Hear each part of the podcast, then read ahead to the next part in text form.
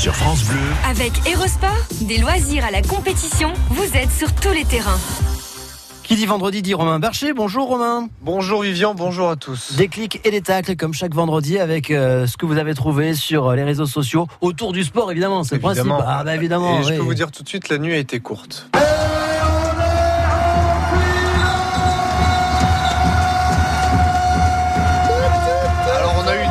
chance incroyable de pas s'endormir avec un mal de tête monstrueux vu l'ambiance euh, hier soir au Palais des Sports euh, de peux- Ouais, c'est hein, ça, hein, ça, c'est- ça, pendant toute une soirée vous C'est long, hein, non Un petit peu, mais long, bon, hein. ça Ouais. fait partie du. c'est des vous vous là, c'est pas des vous vous là ça. Non, pas tout à fait. Ah non, Là, ça. on était plus dans, dans le, je sais pas, la, la corne de brume. corne, corne de brume latoise, on peut appeler ça comme ça. donc, on a vécu une très belle soirée avec les, les gazelles, les basketteuses latoises qui sont donc qualifiées pour la finale de l'Eurocoupe, la première finale européenne de leur histoire. Elles ont euh, littéralement mis une claque aux Catalanes de Gérone, euh, 98-69 avec près de 30 points d'avance euh, pour cette demi-finale retour de la petite Coupe d'Europe. Alors les basketteuses du Bellema n'ont pas mis le feu qu'au Palais des Sports de Latte, mais aussi aux réseaux sociaux, une pluie, voire une avalanche de réactions. Alors on va de la traditionnelle photo de vestiaire hein, du vice-président de la région Occitanie, Kamel Chibli, avec cette petite phrase ambiance de fou dans le vestiaire, fierté, bravo, a-t-il tweeté sur euh, ses nombreux réseaux sociaux. Le basketteur aussi français Nicolas Batum, de l'autre côté de l'Atlantique, euh, aux États-Unis, hyper mérité et super pour le basket français.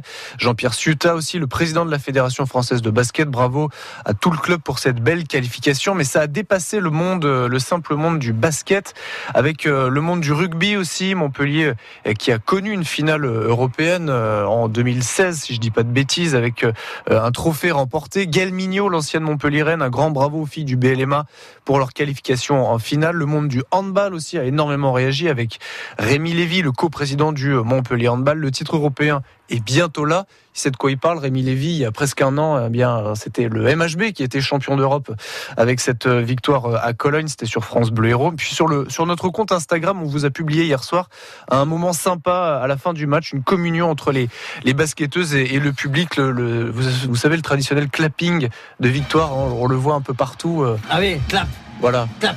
Ça a Clap. été initié en 2016 avec les, les Islandais. euh. Mais ça fait mal aux mains. hein.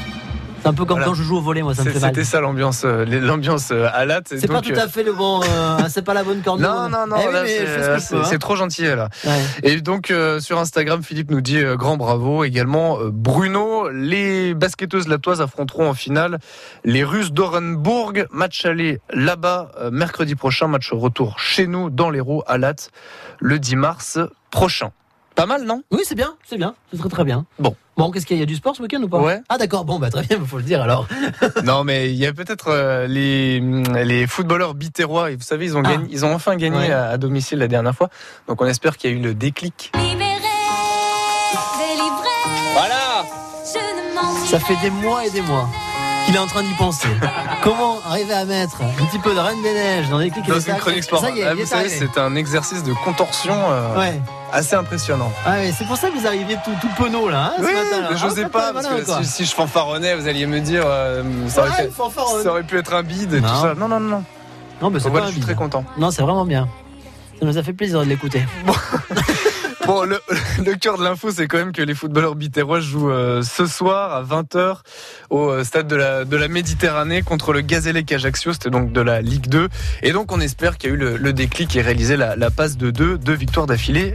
Pas de Ligue 1 puisque Montpellier joue mercredi contre Guingamp. D'accord, bon ben c'est parfait, c'est noté. Vous voulez un pronostic ou pas? Euh, Vous avez pas de pronostic à. Bah, moi, moi j'ai toujours le, le même, mais, mais vous c'est chou blanc depuis le début quand même. hein. Ah, chou blanc, ça je crois qu'on peut le dire, j'ai perdu à tous les niveaux. Donc, euh, Ok, est-ce qu'on tenterait pas de, de ne pas en faire? D'accord.